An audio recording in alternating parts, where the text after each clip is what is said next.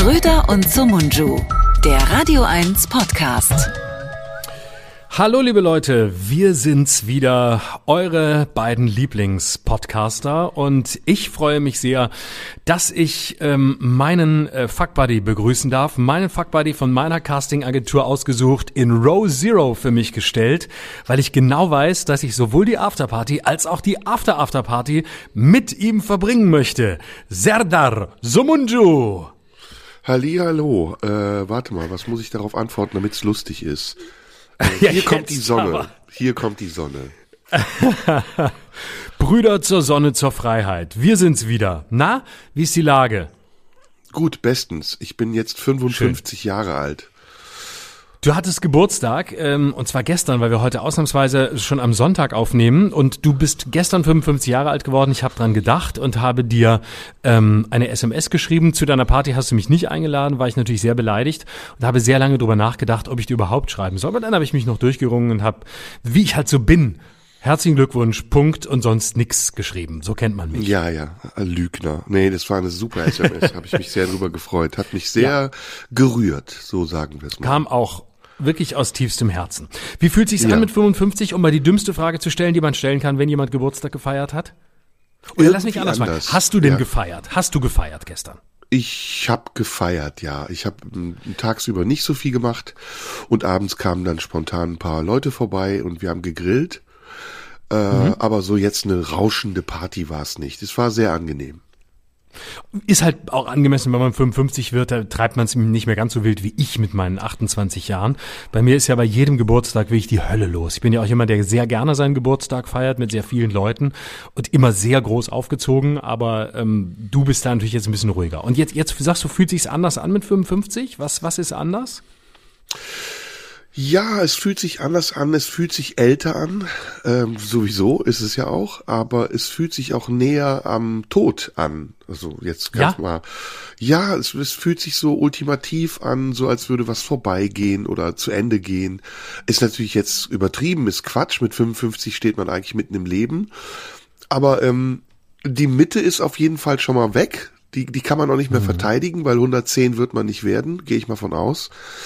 Und dieses letzte, ich weiß nicht, ist das letzte Drittel, man weiß es ja sowieso nicht, aber ich gehe mal davon aus, es ist ein gutes letztes Drittel. Das wird jetzt äh, wegschmelzen, weil ich weiß ja, wie schnell die letzten 20 Jahre vergangen sind. Und heißt das eigentlich wegschmelzen oder wegschmilzen? Wegschmilzen, ne? Weggeschm we weggeschmolzen sein. Das ist immer Ja. gut, im, im Futur zu bleiben. Ja. Also ich weiß, wie die letzten 20 Jahre vergangen sind und ich mir graut davor, wie schnell die nächsten 20 Jahre vergehen werden. Und dann bin ich 75. Stimmt. Oh Gott, kann ich mir gar nicht Horror, vorstellen. ne? Du mit 75. Das sind Zahlen. Ja, Horror, das sind Wahnsinn. Zahlen, die will man nicht sind nur noch sagen. 20 Jahre. Aber 20 Jahre sind gleichzeitig auch so lang. Also komm, jetzt mach dir mal keinen, Ja. mach dir mal keinen Kopf. Aber ist dieses Gefühl, was du jetzt beschreibst, tatsächlich seit gestern da, seit du Geburtstag hattest? Oder, oder war das schon so mit 50 da? Mit 50 tauchte es zum ersten Mal auf, aber es war gestern etwas mehr als sonst und ich merke auch, ich mag Geburtstage nicht mehr so wie früher. Als Kind hat man sich ja total drauf gefreut, weil dann kamen Leute, es gab Geschenke, man hat gefeiert. Aber je älter ich werde, desto weher tut das auch. Also es ist ein schönes Deutsch. Es ist so ein bisschen Wehmut immer dabei und der, der Gedanke, ja, man wird immer älter, es wird nicht weniger, äh, es wird nicht mehr, es wird weniger, aber so dramatisch ist es jetzt auch nicht. War schön, also ich, ich mochte den Tag gestern sehr. Schön, das freut mich. Und schön, dass du, dass du heute Zeit hast und dass du jetzt ein Jahr älter bist. Ich sag mal, akustisch hört man es nicht. Also wie jetzt auch so von deiner, von deiner Haltung her, von deinem Mindset, ähm, wie wir sagen in der Beraterszene, würde ich sagen, ist immer noch, ist jetzt nicht anders als vorher mit 54. Hoffe ich, hoffe ich sehr.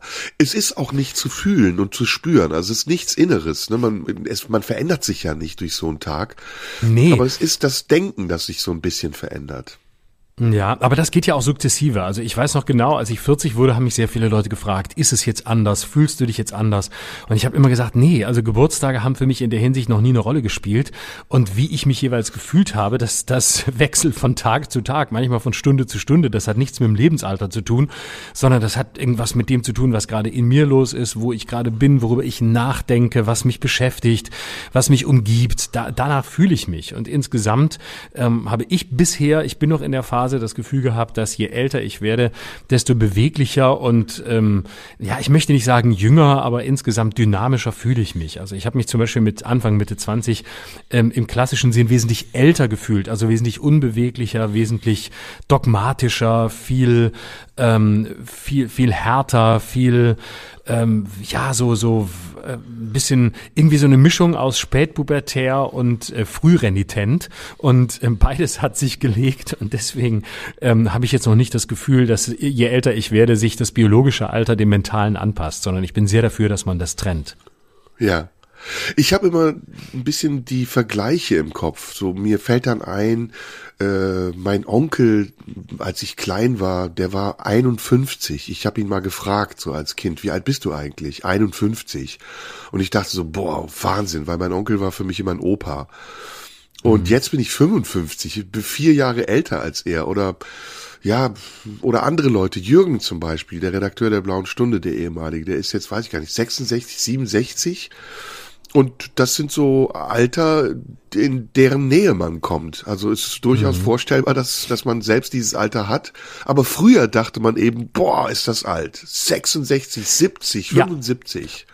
Ne? Und beobachtest du das auch, dass das, ähm, und ich frage mich immer, was das ist, nämlich, dass heute 70-Jährige erstmal komplett anders wirken als damals, als wir Kinder waren.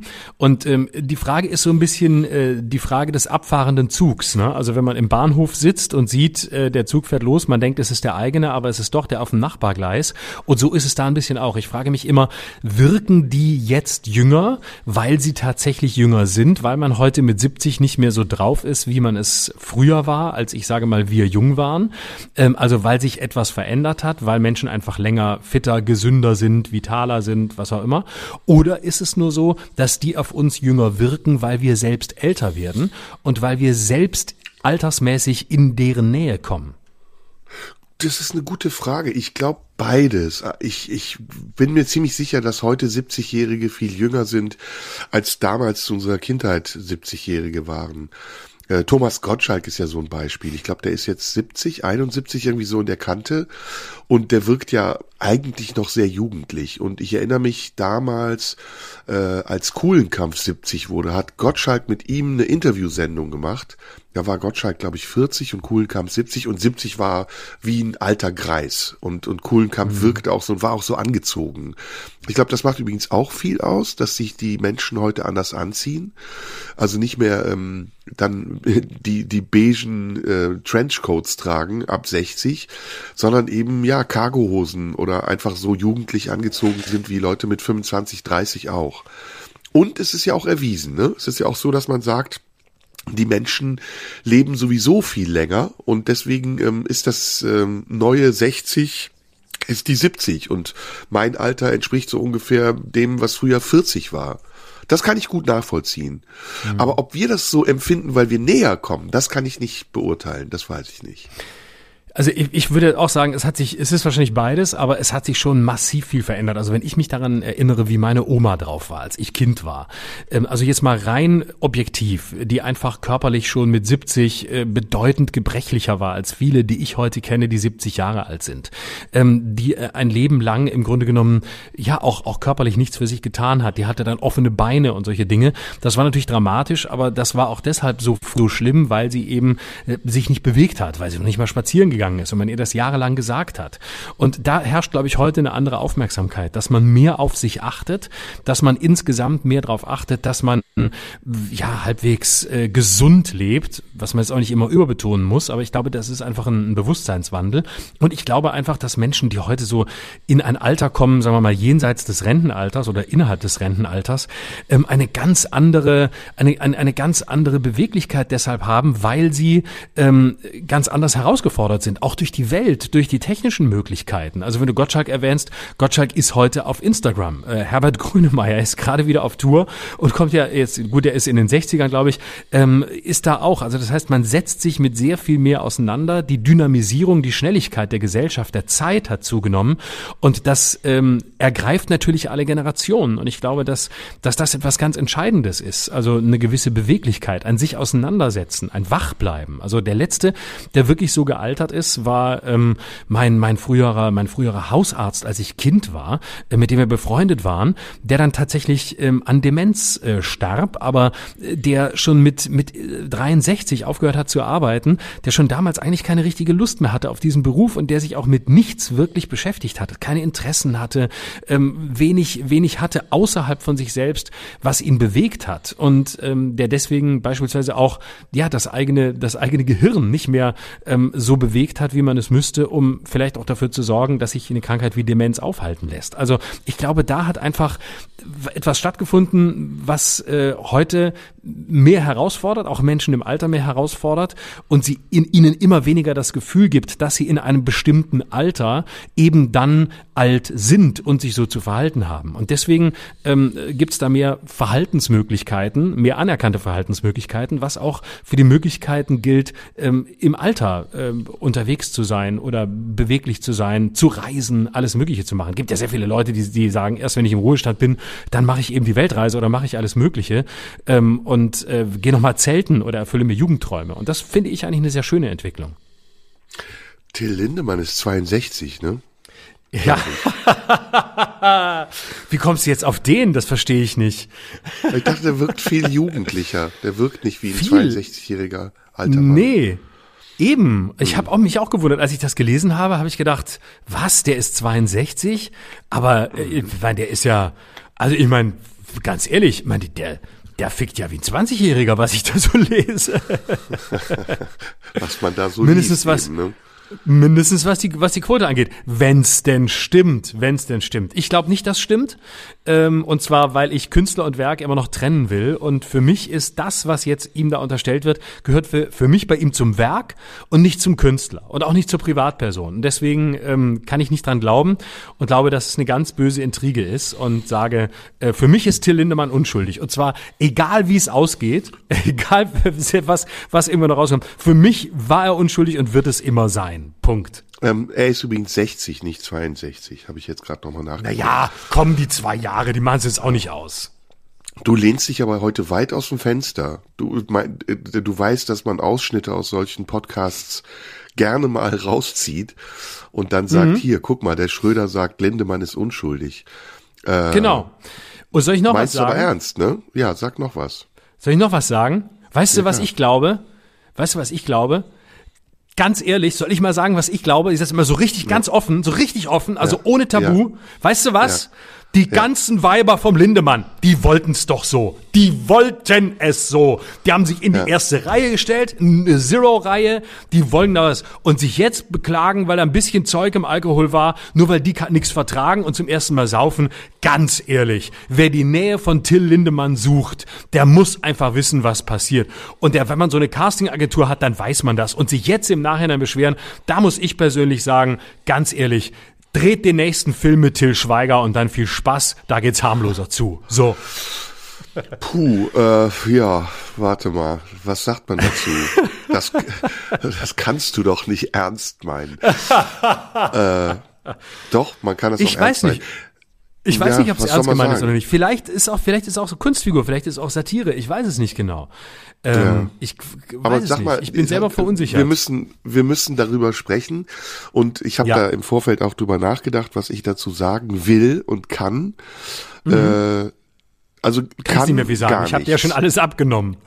Genau, nee, ich, ich kann dazu ehrlich gesagt nicht viel sagen. Ich kann halt nur aus eigener Erfahrung sprechen und sagen, ja, ähm, es gibt beides. So läuft's es bei dir auch. nee, es gibt beides. Also es gibt ziemlich heftige Partys, gerade wenn das irgendwie Musikbands sind. Ähm, die aus einem bestimmten Genre kommen, aber es gibt auch ziemlich heftige Groupies. Es, also man bekommt da schon, äh, selbst ich als recht unbekannter Star bekomme manchmal Briefe, wo ich denke, wow, das ist ja äh, krass. So, also nicht nur Briefe, sondern auch Bilder. Ähm, ob das jetzt ein Grund ist zu sagen, ja, dann, dann ist ja auch egal. Das ist eine andere Frage. Ich glaube, das sind ganz viele unterschiedliche Themen, die da gerade gemischt werden. Aber vorweg glaube ich, dass gerade unsere Gesellschaft eine unheimliche Lust daran empfindet, ähm, irgendwelche Ikonen zu stürzen und dass die Fallhöhe dabei eine ganz wichtige Rolle spielt und dass bei Till Lindemann eben jede Komponente stimmt. Ne? Es, es stimmen die Texte, die er geschrieben hat, es stimmt das Image, das er sich gegeben hat, es ähm, ist die, die Musik. Art von die Musik, die Art von Männlichkeit, es ist der Erfolg, den die Band hat, also jetzt von ganz oben nach ganz unten, all das spielt eine Rolle. Ich frage mich eben nur, was kommt danach? Also was was ist das? Mhm. Was ist die Steigerung? Äh, sagt jetzt irgendwann jemand, ey, ähm, ich habe vor zehn Jahren gegen meinen Willen onaniert und es hat im ersten Augenblick totalen Spaß gemacht, aber ich habe nachher festgestellt, dass ich mich selber misshandelt habe. Und ich habe wirklich, ich habe wirklich Schmerzen gehabt und auch geblutet. Und das ist von mir eine ganz üble Masche gewesen. Es ist immer, wenn's, äh, wenn's geil wurde, habe ich Hand an mich angelegt und das war wirklich grenzüberschreitend. Also ich weiß also, nicht, ob das eine Steigerung wäre. Ich muss sagen, ich muss sagen, ähm, es, es wundert mich, also ich, es wundert mich, dass es so ein Skandal ist, weil eigentlich war das, eigentlich war es doch auch ein bisschen klar. Also, dass Till Lindemann nicht nach dem Konzert einfach nur äh, ins, ins Hotel geht und ins Kissen weint, das war doch ein bisschen klar. Und ähm, dass sich jetzt alle drüber wundern, dass er genauso ist, wie man es immer vermutet hat, aber nicht wusste, das ist ein bisschen wie bei Till Schweiger. Also, dass er dann so war, wie ganz viele Leute behauptet haben, dass er ist, ähm, und wie ihn viele auch erlebt haben, ja, okay, ähm, so ist es. Ich meine, man muss jetzt nicht gleich da rein verfallen zu sagen, äh, Genie und Wahnsinn gehören zusammen. Und ähm, wenn es solche Leute nicht mehr gibt, äh, dann wird es auch keine äh, genialen Künstler mehr geben. Das wäre, glaube ich, das wäre, glaube ich, eine unzulässige Vereinfachung. Aber ähm, ein bisschen, also mich hat's jetzt, mich hat's jetzt nicht so so gewundert. Also ja, das, das macht's aber nicht weniger schlimm. Also ich äh, würde da gerne noch vielleicht zwei, drei Sachen zu sagen, die ich wichtig finde. Also erstmal ist das Thema äh, sexuelle Misshandlungen oder überhaupt sexuelle Gewalt, sexualisierte Gewalt ein Thema für sich, was besprochen werden muss und was auch eine ganz große äh, Tragweite hat. Ja, das ist nicht einfach ein banales Thema, was man so wegwischen kann. Ja, Weiber sind selber schuld, hätten doch wissen müssen, was auf sie zukommt. Und Till Lindemann, den kannte man doch. Das ist zu einfach. Aber sexualisierte Gewalt in diesem Zusammenhang zu besprechen, das ist eben eine Frage, ist das effektiv und trifft es da die richtigen? Weil es gibt nämlich was ganz Wichtiges und da muss ich dir widersprechen oder ich muss dich korrigieren. Es ist hier in diesem Fall nichts erwiesen. Ja, wir müssen erstmal dabei bleiben, dass das Behauptungen sind, dass es Vorwürfe sind und dass eben nicht klar ist, ob Till Lindemann wirklich so ist, wie man dachte, dass er ist. Und da gibt's jetzt ein paar Punkte, die ich sehr spannend finde und bei denen ich mich frage, ist das seriös? Also erstmal der Artikel in der Süddeutschen. Da beruft man sich und bezieht sich ja auf die Aussagen mehrerer Frauen. Ja, das war auch bei anderen Fällen so, wo gesagt wurde, es gibt Aussagen mehrerer Frauen. Soweit ich weiß, sind diese Frauen namentlich nicht genannt und sie wollen wohl auch namentlich nicht genannt werden. Das ist alles verständlich, kann ich gut nachvollziehen, weil natürlich auch der Gegenwind, den sie von den Fans von Rammstein bekommen, sehr unangenehm ist und vielleicht sogar sollten die Vorwürfe wahr sein, eine nachträgliche Misshandlung und Missbrauch bedeuten. Aber äh, jetzt wieder die zentrale Frage, die auch in anderen Fällen gestellt wird. Warum kommt das erst jetzt raus? Warum gibt es keine einzige Anzeige, wenn es doch mehrere Frauen sind? Warum haben die alle gleich gehandelt? Und warum ist das Thema nicht schon viel früher besprochen worden? Wenn es doch gang und gäbe war, dann glaube ich nicht, dass das jetzt irgendwann aufgeflogen ist und irgendeine Frau in Vilnius gesagt hat, ey, übrigens hat die das ja auch zurückgezogen und relativiert und sie meinte offensichtlich was anderes, aber ey, guck mal hier, da ist mir äh, was in den Wein geworfen worden und ich bin danach aufgewacht und hatte blaue Flecken am ganzen Körper. Also für mich gibt es da so ein paar unklare Dinge. Und ich frage mich eben auch, ist das Interesse der Presse größer daran, daraus eine Geschichte zu machen, um Artikel zu verkaufen und Klicks zu generieren? Oder geht es der Presse wirklich darum, über sexualisierte Gewalt aufzuklären? Und wenn es nicht so ist, ja, wenn es der Presse, das kann man natürlich jetzt nicht feststellen, weil die Presse ja keine Person ist, aber ich finde, das muss man hinterfragen. Wenn das Interesse der Presse tatsächlich primär daran äh, liegt, diese Geschichte zu verkaufen, dann leisten sie dieser Angelegenheit einen Bärendienst. Weil das ist ein Schlag ins Gesicht all derer, oh, das sage ich jetzt mal nicht so. Äh, das ist ein, ähm, das ist kontraproduktiv für all diejenigen, die wirklich Opfer von sexuell, sexualisierter Gewalt sind. Und da brauchen wir auch tatsächlich Aufklärung und da ist es auch wichtig, dass Presse und Medien und Öffentlichkeit sich einschalten und eben in solchen Fällen sagen, guck mal, guckt hier hin, da ist etwas, was mitten unter uns passiert und das dürfen wir nicht zulassen. Aber bis dahin gilt für mich tatsächlich die Unschuldsvermutung. Ja, und jetzt, da du so ernsthaft eingestiegen bist, tue ich das auch. Das war natürlich vorhin Spaß. Man muss es ja dazu sagen, falls es jemand sagen, rausschneidet. Es war Spaß. Es war nichts von dem entspricht dem, was ich denke, aber ich hatte gerade mal Bock auf die Kacke zu hauen. Und jetzt, da wir ernsthaft drüber reden, ähm, äh, können wir das natürlich auch von mehreren Seiten beleuchten. Also ich gebe dir absolut recht, man weiß bislang viel zu wenig. Es gibt diese Anschuldigungen ähm, und es gilt absolut die Unschuldsvermutung und ähm, deswegen ist das auch, äh, steht das, steht das zunächst für sich. Wie viele Frauen was äh, wie erlebt haben, ähm, das äh, wissen wir nicht. Äh, natürlich ist es nicht so, dass man so einfach sagen kann, wir alle wussten, dass Till Lindemann so ist. Auch das war Teil der Satire, liebe Hörerinnen und Hörer. Auch dafür ist nichts bewiesen. Und ganz abgesehen davon ähm, finde ich den Umkehrschluss auch sehr lustig, der jetzt häufig gezogen wird.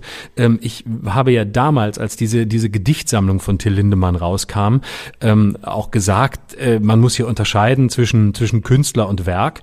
Und ähm, äh, diese Gedichte waren ja nun wirklich äh, im Gegensatz zu dem, was er mit Rammstein künstlerisch geschaffen hat, sehr dünne, sehr dünne Hündchen. Und ich habe damals gesagt, ähm, äh, auch schlechte Kunst ist Kunst und äh, auch wenn er sowas schreibt, was er gerne machen würde, mit irgendwelchen, irgendwelchem Zeug in den Weinschütten, bleibt das Kunst, weil damals schon gesagt wurde, naja, das ist jetzt Till Lindemann, der da über sich selbst als Privatperson schreibt. Und ich finde es dann sehr ironisch, wie mir jetzt Leute vorwerfen, unter anderem auf Twitter, ähm, ich hätte ja schon damals das verharmlost, was Till Lindemann gemacht hat, obwohl ich damals ja noch gar nicht wusste, dass es irgendwann die Vorwürfe geben sollte, die heute im, Ra im Raum stehen, von denen wir nicht wissen, ob sie bewiesen sind oder nicht. Und ähm, ja, also man kann auch nicht auf den vom, vom Werk aufs Künstler, auf den Künstler schließen und umgekehrt und sagen, ja, das war ja immer klar, dass das so ist. Wie auch immer es lief, es müssen die Gerichte klären. Und bevor das nicht geschehen ist, gilt die Unschuldsvermutung. Und mehr kann man auch im Moment ähm, überhaupt noch nicht dazu sagen. Man, man weiß es nicht. Du stellst die richtigen Fragen. Es ist nicht klar, warum jetzt und es ist nicht klar, wann, wo, wieso. Und ähm, ja, den Rest muss man abwarten, ohne in irgendeine Richtung irgendjemanden zu verurteilen. Weder die mutmaßlichen Opfer noch den mutmaßlichen Täter. Man muss es einfach abwarten und man darf auch weiter zu Rammstein-Konzerten gehen. Die ganz wichtige moralische Frage ja immer bei solchen Sachen, darf man da noch hin? Darf man die Musik noch hören? Ja, wenn sie einem gefällt, darf man sie hören, denn sie ist künstlerisch ja wirklich sehr, sehr großartig und das steht für sich, egal welche Vorwürfe im Raum stehen. Ja, und äh, wie gesagt, also es geht, glaube ich, da auch um die Fallhöhe. Ne? Rammstein ist die erfolgreichste Band, ein Exportartikel für Deutschland. Und ähm, so ein Skandal, der erschüttert jetzt nicht nur die Musikwelt, der erschüttert eben auch quer durch die Gesellschaft alle Personen, die sich dafür interessiert haben. Ich finde aber, man muss dabei nüchtern bleiben. Ne? Also ich, ich betone nochmal, man muss wirklich das ganz wichtige Thema sexualisierte Gewalt von, von äh, der Frage trennen, äh, ist das jetzt wahr oder falsch? Weil das wahr oder falsch ist nicht unsere Aufgabe zu beurteilen. Das ist Aufgabe der Staatsanwaltschaft und der Gerichte. Und wir haben so eine Tendenz in den letzten Jahren dazu, ähm, relativ schnell in so einen Duktus von Lynchjustiz zu geraten. Diese sogenannte Cancel Culture ist ja im Grunde genommen nichts anderes als äh, übersetzte Lynchjustiz. Und da muss man vorsichtig sein, weil ähm, da wird vieles auch erzählt von Leuten, die im Umfeld meinen, jemanden zu kennen, aber vielleicht ihn nie wirklich kennengelernt haben. Ich meine, im, im Kleinen gibt's das auch bei uns. Über uns wird auch viel erzählt und wir kennen die Leute noch nicht mal, die über uns sprechen. Und wir haben selber auch erlebt, wie manchmal Dynamiken von Erzählungen sich entwickeln können. Wir beide saßen an einem Abend auf der Bühne des Tippi und haben eine Situation ganz anders erlebt, als sie nachher in der Presse aus meiner Sicht hochgespielt wurde.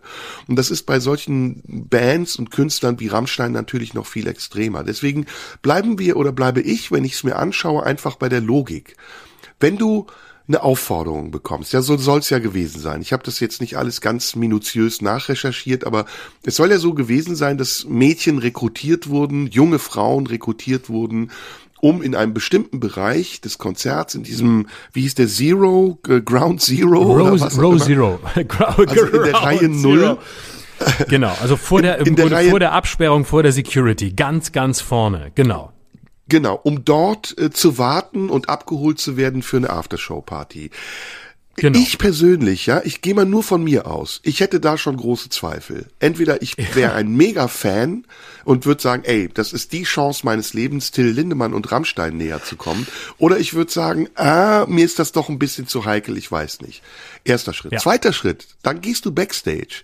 Ja, und das ist auch nochmal ein Schritt. Du gehst backstage, natürlich zieht dich das Ganze an, es ist, es ist schillernd, es ist prickelnd. Gut, auch da noch, ne, kann auch passieren. Ich hätte da auch schon gesagt, nee, ist nicht so mein Ding. Dann dritter Schritt, jemand ruft dich zu Till Lindemann ins Zimmer. Ja, du hast vorher schon befolgt eine Klamottenordnung. Du hast vorher schon befolgt, dich in diesen Bereich zu stellen. Also du hast diverse Möglichkeiten gehabt, auch übrigens als junge Frau. Die sind ja nicht unmündig, die sind ja nicht dumm um dir zu überlegen, begebe ich mich da nicht in eine riskante Situation? Sollte ich das nicht lieber lassen? Wenn du das dann noch machst, heißt es aber am Ende nicht in der Logik derer, die es missverstehen wollen, dass du es verdient hast, ja? Das sage ich nämlich damit nicht, sondern zumindest hättest du es verhindern können, wenn du dir vorher dessen bewusst warst, dass du dich da auf eine sehr riskante Situation einlässt. Das ist das eine, so das für mich erstmal aus meiner Denklogik heraus. Jetzt mögen viele sagen, ja, aber äh, das ist ja, das ist ja ein Ausnutzen von Macht. Da ist jemand unglaublich bekannt und die Mädchen wollen nicht. Das, das lasse ich nicht gelten. Also also ich lasse nicht gelten, dass die Mädchen oder die Frauen so unmündig waren und in dem Moment alles in Kauf genommen haben, bloß weil sie so wahnsinnig interessiert daran waren, Till Lindemann kennenzulernen. Das glaube ich nicht und ich glaube auch nicht, dass das in der Regel der Fall ist, wenn wir über sexualisierte Gewalt sprechen, dass Groupies für ihre Stars alles tun wollen und deswegen ihnen in die Falle gehen, sondern ich glaube, das ist ein gegenseitiges Ding und am Ende eskaliert das, aber ich glaube noch was und das muss ich jetzt zum Schluss noch dazu sagen, dass ich es auch unlogisch finde, dass eine Band, die wie Rammstein sich so sehr abschottet nach außen, so fahrlässig umgeht mit Dingen, die nach die in die Öffentlichkeit gelangen können. Und ich habe das selber erlebt. Also mein Kontakt mit Rammstein war äh, über Radio 1. Ich wollte Farke bei mir einladen. Heißt, er heißt Farke, ne, Flake, glaube ich, der Kino. Flake, Flake Entschuldigung. Farke ja. heißt der Trainer von Gladbach, der entlassen wurde. Ich bin immer noch bei Gladbach. Nee, wollte, ich wollte Flake einladen und ich habe das noch nie erlebt, dass eine Band, also auch intern, die haben wirklich eine sehr strenge Auffassung von Öffentlichkeitsarbeit so sehr darauf geachtet hat, wo Flake, in welche Sendung er geht, wo er was wie sagt. Und es war immer die Begründung, nein, wir wollen diese Öffentlichkeit nicht, wir wollen über unser internes Ding nicht sprechen. Und deswegen kommt mir das seltsam vor. Also, dass Rammstein eine Backstage-Party gibt und ähm, Till Lindemann rauskommt aus dem Hinterzimmer und mit dem Finger sagt, hey, komm rein. Das klingt für mich auch so, wie als hätte sich das Image von Till Lindemann in den Augen des Beschreibenden gemischt mit dem, wer Till Lindemann in dieser speziellen Situation gewesen sein soll. Weil ich weiß auch, jetzt letzter Satz, von Leuten, die Till Lindemann kennen, persönlich, dass er eigentlich ein total weicher Kerl ist. Also, dass er fast schon harmlos ist. Und deswegen, ich wäre also, wie gesagt, sehr vorsichtig und meine, mein Vorschlag wäre, überlassen wir das doch den Gerichten und fordern genau. wir jede Frau auf der Welt dazu auf, solche Dinge sofort und unverzüglich ohne sich einschüchtern zu lassen und Angst davor zu haben, der Polizei zu melden. Oder irgendwelchen Vertrauenspersonen, die es dann der Polizei melden. Aber einfach zu sagen, ja, die sind eingeschüchtert, die trauen sich nicht. Das führt letztendlich zu nichts und überlässt das Urteil über das wichtige Thema sexueller Missbrauch dem Leumund. Und ich finde, das hat es nicht verdient. Also es soll ja offensichtlich zwei Backstage-Partys gegeben haben. Die eine mit der Band, die wohl recht harmlos lief, äh, wo man sich offensichtlich einfach getroffen hat und ähm, einen netten Abend hatte, was getrunken hat und sich unterhalten hat. So habe ich es verstanden. Und dann gab es die andere Backstage-Party, die offensichtlich, genau wie du es beschreibst, Till Lindemann äh, in, seiner, in seiner Garderobe oder wo auch immer gefeiert hat, wo es anders zugegangen sein soll. Aber was auch immer entscheidend ist, glaube ich wirklich, dass man ähm, eine Trennung vornimmt, die heute leider zu selten geworden ist. Nämlich äh, die Trennung zwischen der Sache, die du angedeutet hast, nämlich sexualisierter Gewalt und den Fällen von Prominenten, die dann als Fall ähm, sozusagen am Nasenring durch die Manege geführt werden. Und ich glaube sogar, dass es da einen Zusammenhang gibt. Ich glaube, dass wir dem eigentlich wichtigen Thema, beispielsweise sexualisierte Gewalt oder ähnlichen Themen, einen Bärendienst erweisen, wenn wir es aufhängen ausschließlich an einzelnen Prominenten, völlig egal, was sie getan haben, weil dadurch kriegt, gibt es eine Schieflage. Erstens ähm, geht es dann immer drum, da ist der große Star und dort sind die kleinen Opfer und äh, dort ist der große Star, der Machtmissbrauch begangen hat. Und ähm, damit kriegt es zum einen eine Qualität, die potenzielle andere Opfer, äh, wo die Täter nicht Prominente waren, ähm, vielleicht auch abgeschreckt werden, sich zu melden, statt ermutigt zu werden, sich zu melden melden. Und es wird immer verhandelt in einem Brackwasser ähm, der Beliebigkeit, nämlich der, um den es geht, der soll jetzt stürzen und man guckt nicht mehr wirklich auf dieses Thema.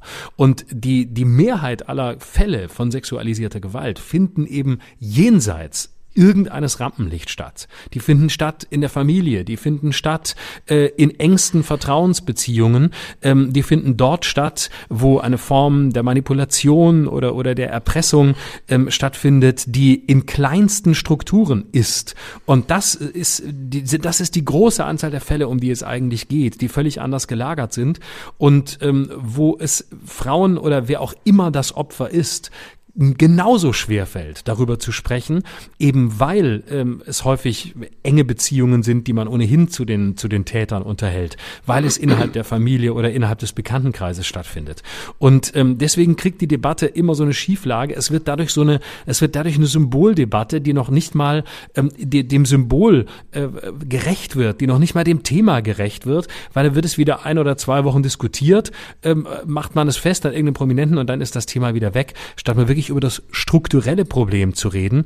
Und das fängt, glaube ich, an ganz anderen Stellen an. Und das ist mir eigentlich das Wichtige zu sagen, nämlich äh, nicht alle drei Wochen äh, ganz große Debatte und dann ist wieder Ruhe, sondern die zu ermutigen, die wirklich ähm, vielleicht innerhalb eines Nahverhältnisses Betroffene oder Opfer geworden sind, die zu ermutigen, äh, eine Sprache für das zu finden, was ihnen passiert ist, egal wo sie das tun. Ob es vielleicht äh, eine, eine Form der Psychotherapie ist, ob es Pro Familia ist, ob es äh, die Polizei Polizei ist, wo auch immer, ob es Freunde, Verwandte sind, aber zunächst mal sich zu trauen, über dieses Thema zu reden. Und das ist jenseits aller Prominenz und jenseits aller Fälle von Till Lindemann. Ja, und man muss das äh, auch erzählen und erklären, dass da die Vorstellung von solchen Dingen in der Allgemeinheit anders ist als die Realität und äh, auch wie bei uns. Also ich glaube, dass Menschen sich unser Leben backstage viel schillernder vorstellen und dass sie gar nicht wissen, wie nüchtern das manchmal ist. Nämlich, dass wir da hinfahren, ankommen, einmal kurz in ein Brötchen beißen, auf die Bühne gehen, danach noch vielleicht ein Bier trinken und dann wieder nach Hause fahren. Und bei einer Band wie Rammstein ist es wahrscheinlich sogar noch extremer. Da, ähm, also die Vorstellung davon ist extremer, aber wahrscheinlich die Realität ist das Gegenteil von extrem.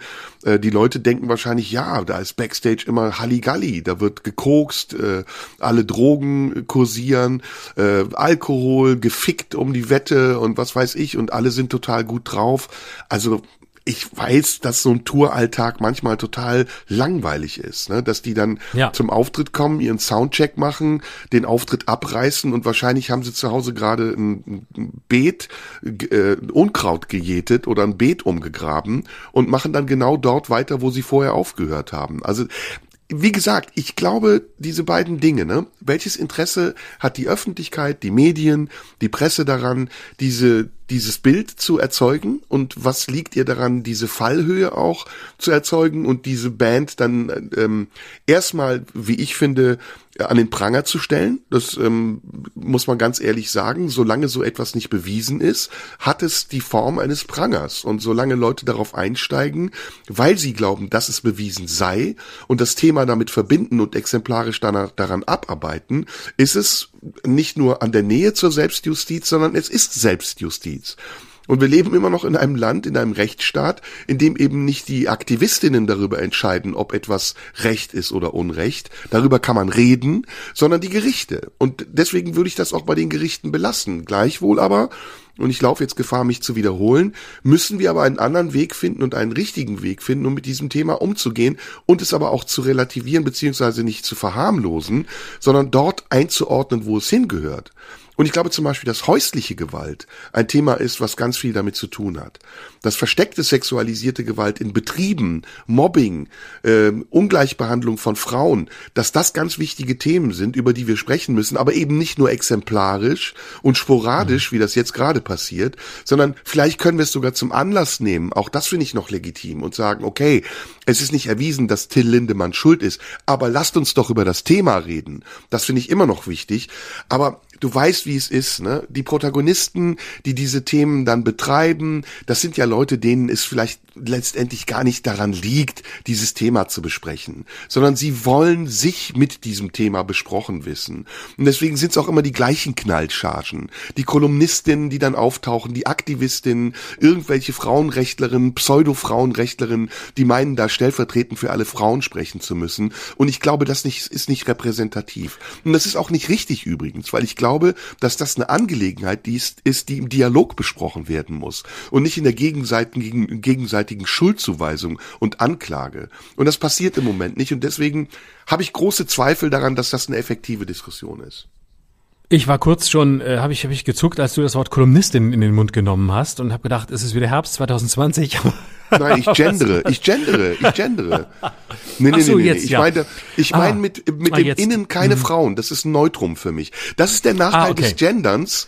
Ne, das ja, ist der Nachteil des Genderns, dass Frauen sich mhm. diskriminiert fühlen, wenn man sie dann Obwohl man sie gar nicht in, in, dem Gender. Ja, ja, ja, das ist leider so. Ah, verdammt, Selbst ja, schuld. das ist okay. Jetzt, jetzt verstehe ich es natürlich noch besser. Ne? Aber ich, ich möchte noch noch äh, eins sagen. Also ich weiß, äh, de, deine Medienkritik ähm, ist äh, in vielen Fällen ja berechtigt, aber auch hier ähm, würde ich an der Stelle mal sagen, hier hat die Presse zunächst stand jetzt, ähm, damit die Süddeutsche Zeitung die Aufgabe übernommen hat, die sie in einem Rechtsstaat spielen sollte nämlich als vierte Gewalt. Sie hatte Informationen, sie hat darüber einen nach meinem Eindruck ähm, sehr gut äh, recherchierten, sehr äh, fairen Text geschrieben, der ähm, nicht vorverurteilt, der nicht ins äh, zu weit ins Intimleben eindringt, sondern der das, der das aufzeigt.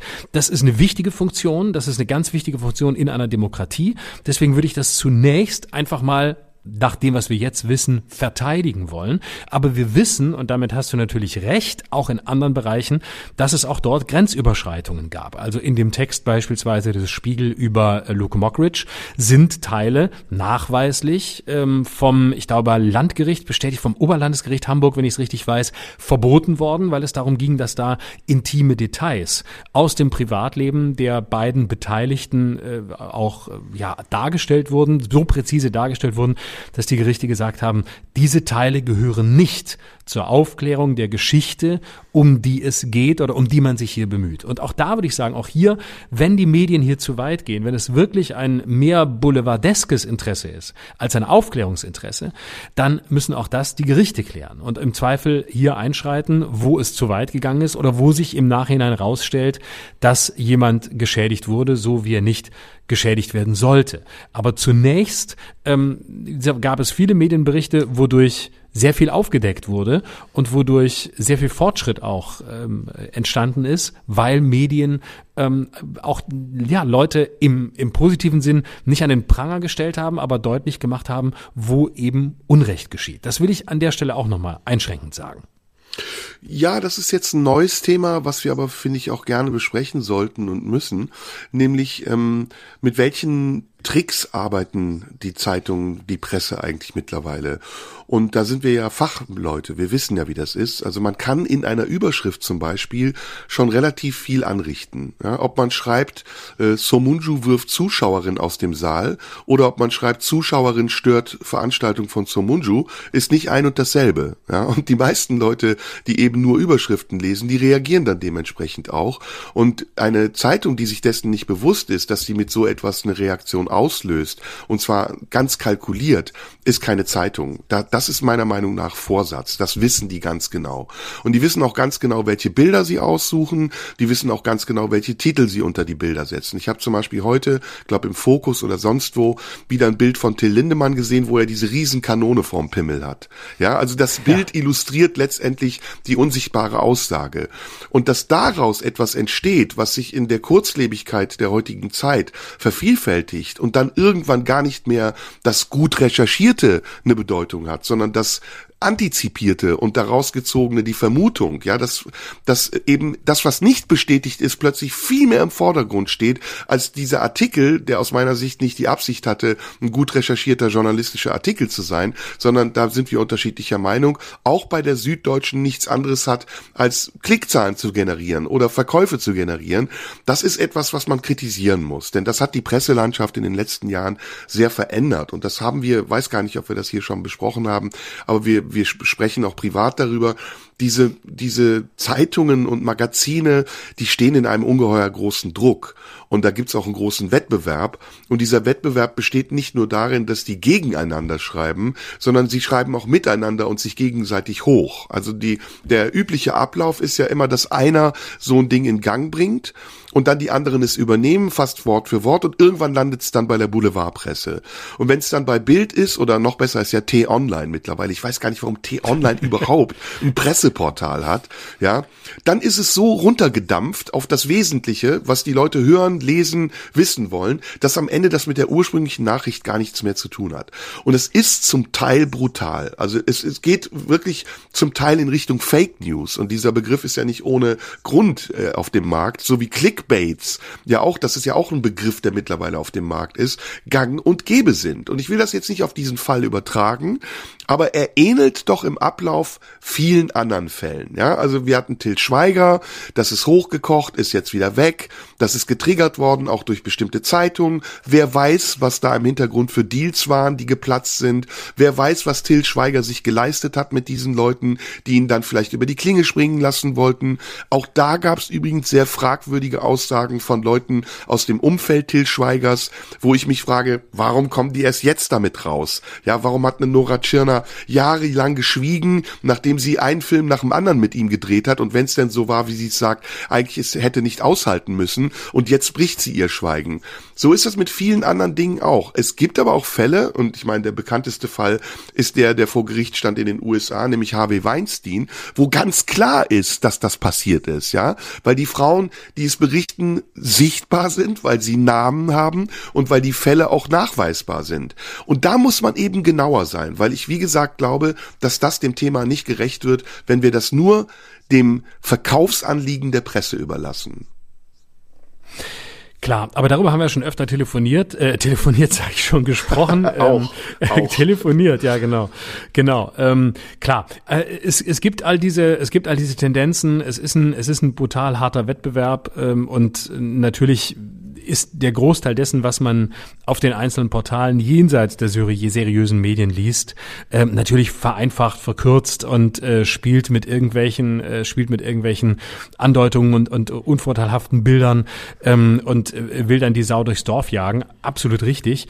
Und auf der anderen Seite wundert man sich dann wieder, wenn entsprechend ähm, beispielsweise auf Konzerten Bands dazu übergehen, Fotoverbote einzuführen. Wo natürlich Medienvertreter sagen, Moment, Moment mal, das ist doch absolut gegen jeden Pressekodex. Es kann doch nicht sein, dass wir über ein Gericht, äh, über ein, äh, was sage ich über ein Gericht, was ist denn heute los? Gut, dass ich nichts mit Sprache mache. So, wir sollen über ein, ein Konzert berichten, aber wir dürfen nicht fotografieren. Ähm, zugleich aber ähm, entsteht, das kennst du auch und das kenne ich auch, natürlich unfassbar viel Scheiße, wenn irgendwo Fotos plötzlich von dir im Umlauf sind, wo du irgendwie eine Fratze zeigst, einfach weil du in dem Moment ähm, in, im, im Act bist oder in einem Satz bist und irgendwann siehst du dieses Foto und denkst, ach du Scheiße, wie kommt das denn hier hin? Da sehe ich ja wirklich aus wie der letzte Vollidiot. Gut, bin ich auch, aber trotzdem will ich nicht so aussehen. Und äh, das ist natürlich ein Problem. Und auf der anderen Seite wundert man sich, warum Politiker da nur noch gestanzte Sätze sagen, weil man weiß, jeder Halbsatz kann irgendwie instrumentalisiert werden und wird rausgenommen und aus dem Zusammenhang gerissen. Und dann heißt es, ja, Moment, aber die Politiker, die haben ja heute alle gar kein Charisma mehr. Die letzten Charismatiker sind alle bei der AfD. Aber ich will nicht zu lange drauf rumreiten, weil am Ende ist immer die Gefahr, dass man ein bisschen lamoyant wird und dass man, dass man sich selbst so zum Opfer stilisiert und dass man sich selbst einbringt und so tut, als, ähm, als sei man selbst hier irgendwie das, äh, das, das Zentrum des, der Welt und äh, derer, die angegriffen werden. Und das, das möchte ich nicht. Deswegen würde ich es gerne kurz halten. Ich glaube, das Wesentliche zu dem Thema haben wir gesagt. Ähm, und äh, wenn ihr irgendwas rausschneiden wollt und meine wirkliche Meinung ähm, kurz rausschneiden wollt, ich habe sie vorhin wiedergegeben, sie ist freistehend. Es hat mich niemand unterbrochen. Es war am Anfang des Podcasts, da habe ich alles zu dem Thema gesagt, was ich wirklich denke. Das wollte ich nur noch mal sagen für die, die vorhin gehört haben, dass ich gesagt habe, ich würde es nicht denken. Ähm, da würde ich jetzt gerne doch noch mal widersprechen, einfach nur, ähm, weil es natürlich wichtig ist, dass wir auch mal wieder in die Medien kommen und zwar auch dann, wenn wir nicht im GP sind. Ja, und lass uns dann bitte über verbalisierte Gewalt sprechen, wenn wir dieses Thema gerade jetzt abgehakt haben. Und da mhm. sehe ich auch eine Doppelmoral. Ne? Verbalisierte Gewalt, das ist diesen Begriff habe ich jetzt mal erfunden, ist, wenn Leute absichtlich missverstanden werden, um daraus Kampagnen zu generieren und sich selbst letztendlich ähm, in der Öffentlichkeit so darzustellen, als würde man für was Gutes eintreten, aber im Grunde genommen nur sehr schlechte Absichten hat und viel mehr als das sogar einen schlechten Umgang mit dem Thema äh, zur Schau stellt. Und da gibt's wirklich einige Protagonisten, denen ich wünschen würde, dass sie irgendwann mal für das, was sie tun, auch eine gerechte Strafe bekommen. Ich, ich äh, nenne sie mal wieder nicht namentlich, weil das vielleicht zu viele sind und weil es auch zu einfach wäre, das auf wenige zu beschränken. Aber es gibt dann schon ein paar schillernde Gestalten, insbesondere ja auf den Medien, die du gerade genannt hast, auf Twitter vor allem, die meinen wirklich zu ganz bestimmten Themen, aber eben nicht nur zu ganz bestimmten Themen, sondern auch zu allem anderen, immer etwas aus ihrer Sicht sagen zu müssen, Leute vorzuverurteilen, Kampagnen anzuzetteln, äußerst aggressiv zu agieren, während sie selbst überhaupt keinen Widerspruch Widerspruch mehr äh, äh, erdulden, ja, weil sie ihre Kommentarfunktionen sperren oder was auch immer. Ich meine, wir machen das auch. Wir sperren auch unsere Kommentarfunktion auf YouTube, weil wir auch eine Form von verbalisierter Gewalt ausüben. Der Unterschied ist nur, dass wir hier einen Podcast haben und dafür bezahlt werden, dass wir es einmal die Woche tun. Und ich glaube ehrlich gesagt, dass wir es mit ganz wenigen Ausnahmen in der Regel auch ziemlich fair machen und ja auch abwägen mittlerweile darüber, wie wir es sagen, weil wir gemerkt haben, dass es auch, wenn wir verbalisierte Gewalt ausüben, berechtigterweise Widerspruch gibt. Aber ich glaube, auch da, ähm, verbalisierte Gewalt beginnt an ganz anderen Stellen. Also verbalisierte Gewalt beginnt häufig auch äh, ja im Privatbereich, in, in, in Partnerschaften. Also wenn du, wenn du dir anguckst, wie manche Leute miteinander umgehen oder wie, wie Paare miteinander umgehen, selbst in der Öffentlichkeit und in der Halböffentlichkeit, wo du wirklich denkst, sag mal, ähm, was ist denn hier los? Und du merkst, da sind, da sind Abwertungen im Spiel, Abwertungen der sogenannten geliebten Person, äh, Antipathien, ähm, wo, wo Begriffe benutzt werden oder wo im, im, in der äh, vor anderen, also einfach vor anderen Menschen in einem halböffentlichen Raum der Partner gedisst wird, ähm, runtergemacht wird, schon Sätze wie immer machst du, immer tust du, äh, du bist wie, du tust das. Also auch das sind ja, das sind ja kleine Dinge, die sich häufig so, die sich häufig so einschleifen, wo ähm, ich oft denke, boah, ich weiß es nicht. Ähm, ich hoffe, ich würde aufwachen, wenn ich so behandelt würde. Aber es ist, es ist zum Teil eine, eine Respektlosigkeit und ähm, auch eine Generalisierung von Verhaltensweisen, die einem vielleicht am anderen nicht gefallen, was es ja geben kann. Aber da muss man sie ansprechen. Aber dieses Offensive ähm, vor anderen, wo ich immer denke, sag mal, sagt ihr euch das nicht zu Hause? Oder, oder wollt ihr nicht? Oder macht es einfach Spaß? Oder wie tief muss man gesunken sein, dass sowas passiert? Also ich glaube, es gibt auch da eine Form der, der verbalisierten Gewalt, die tatsächlich ähm, in einem Mikrokosmos stattfindet und die häufig mit ganz kleinen Verletzungen beginnt, mit kleinen Beleidigungen beginnt, mit kleinen Herabwürdigungen beginnt ähm, und wo sich, wo sich Dinge einsch einschleifen, ähm, die natürlich dann hochgehen bis dahin, dass man sich gegenseitig mobbt und man kann sich ja auch im Privatbereich gegenseitig mobben. Auch da kann man sich ja, kann man sich ja komplett fertig machen und da braucht es gar keine körperliche Gewalt, sondern einfach ähm, diese, diese Rohheit der Antipathie und offensichtlich den, um, den fehlenden Umgang, dem anderen die Dinge zu sagen, die einen stören und zwar so, dass es irgendwie gut aufgehoben ist. Und ganz abgesehen davon, was man mit Kindern erlebt, wie manche Leute mit ihren Kindern umgehen oder mit ihren Kindern reden. Und auch da eine, eine Herablassung und zum Teil eine, eine, ja, wie soll ich sagen, so eine, so eine Generalverurteilung von Verhaltensweisen, ähm, wo man wirklich denkt, hey, ähm, das ist doch irgendwie offensichtlich ein, ein kleines Lebewesen, das du liebst. Wie kannst, wie kannst du mit dem so umgehen? Wie kannst du so, äh, wie kannst du so, so herablassend sein, ähm, das Kind hat auch eine Würde und dem, und dem so Sätze einimpfen, die es wahrscheinlich für immer mitnehmen wird und wo man sich als Erwachsener daran erinnert und dachte, verdammt nochmal, stimmt, den Satz habe ich schon mit vier Jahren gehört, wenn er irgendwann in der Psychotherapie sitzt und dich erinnerst, oh ja, keine Ahnung, meine Mutter hat immer diesen oder jenen Satz gesagt. Das fängt an mit so Sachen, das kriegst du sowieso nie hin oder das schaffst du nicht, das kannst du nicht oder irgendwas. Also da, da sind oft da sind oft so Mechanismen am Werk, ähm, bei denen ich schon denke, da geht's eigentlich los. Das ist der Bereich, ähm, wo es schon ungesund wird. Das leitet fast über zu dem Thema, das ich heute mit dir besprechen wollte. Ähm, aber ganz kurz noch dazu, und vielleicht schaffe ich es, eine Brücke zu bauen.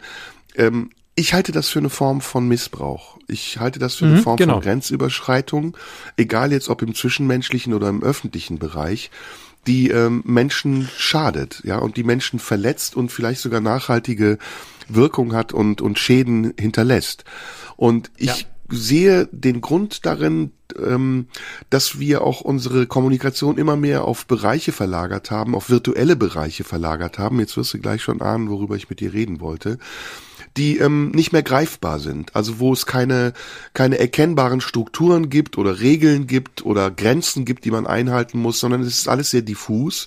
Und innerhalb dieses diffusen Bereichs äh, funktionieren bestimmte Mechanismen besonders gut, weil das Anliegen auch nicht der Austausch zu sein scheint, sondern das Ablassen. Es ist wie so, ein wie so ein Ablasshandel, ein moderner, der dort stattfindet. Und deswegen, man erkennt das ja auch wieder. Also es sind ja, es sind ja Stereotype, die dort passieren. Ne? Wenn, wenn es einen Skandal gibt, dann gibt's die Kommentierenden. Ja? Es gibt die Empörten. Es gibt die, denen es nicht reicht, dass sie sich empören, sondern sie wollen andere rekrutieren, um sich gemeinsam zu empören. Dann gibt's immer wieder die gleichen, die schreiben, wer ist das? Ja, die meinen, sich aus der Reihe stellen zu müssen müssen, um besonders witzig zu sein. Wer ist Florian Schröder? Habe ich noch nie was von gehört. Dann gibt's die, die daraus Witze machen, ja, die das als Anlass sehen, um sich zu produzieren. Also diese immer wiederkehrende Struktur, diese stereotype Struktur, die zeigt, dass wir in gewisser Weise auch weniger Interesse zu haben scheinen daran, miteinander zu sprechen und uns auszutauschen und zu Ergebnissen zu kommen, die unser Denken verändern und beeinflussen, sondern es geht eigentlich vielmehr darum, etwas loszuwerden und sich zu positionieren funktionieren, damit man wahrgenommen wird. Und das Thema, worüber ich mit dir heute sprechen wollte, hat etwas damit zu tun, nicht direkt, aber indirekt. Es ist nämlich künstliche Intelligenz. Oh ja. Und, und die Frage, die ich dir stellen wollte, ist, glaubst du, dass künstliche Intelligenz uns nützlich sein kann, zum Beispiel auch in dieser Frage, ja, also dass künstliche Intelligenz solche Debatten moderieren könnte oder dass sie sie mit Fakten auffüllt und sich einschaltet, wenn jemand Falschbehauptungen aufstellt oder äh, um Dinge nachweisbar zu machen, einfach Informationen zur Verfügung stellt oder bist du jemand, der sagt, künstliche Intelligenz, das macht mir Angst, weil das verselbstständigt sich irgendwann und dann haben wir es nicht mehr unter Kontrolle?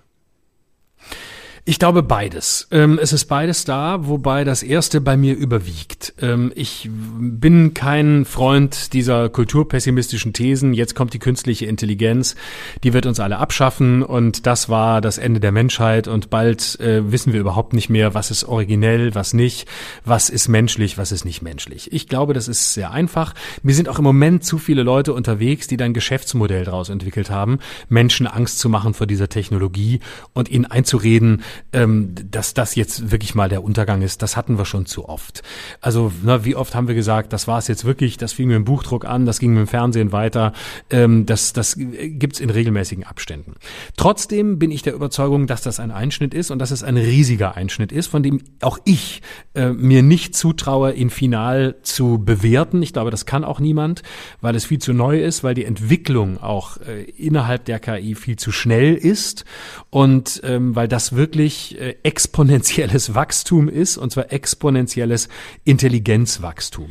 Und insofern will ich da mich gar nicht zum, zum Experten aufschwingen oder so. Ich versuche nur als Beobachter zu agieren. Und ich habe mich entschieden, dass ich der Auffassung bin, dass wir sehr genau hingucken müssen bei dem, was da passiert mit künstlicher Intelligenz, dass wir sehr aufmerksam sein müssen, dass nicht das passiert, was die äh, Apologeten äh, des Untergangs im Moment behaupten, nämlich dass der Mensch irgendwann ähm, abgeschafft wird, beziehungsweise beziehungsweise ein Opfer der künstlichen Intelligenz wird, weil er nicht mehr weiß, was Wirklichkeit ist. Das ist eine ethische Aufgabe, das ist auch eine politische Aufgabe.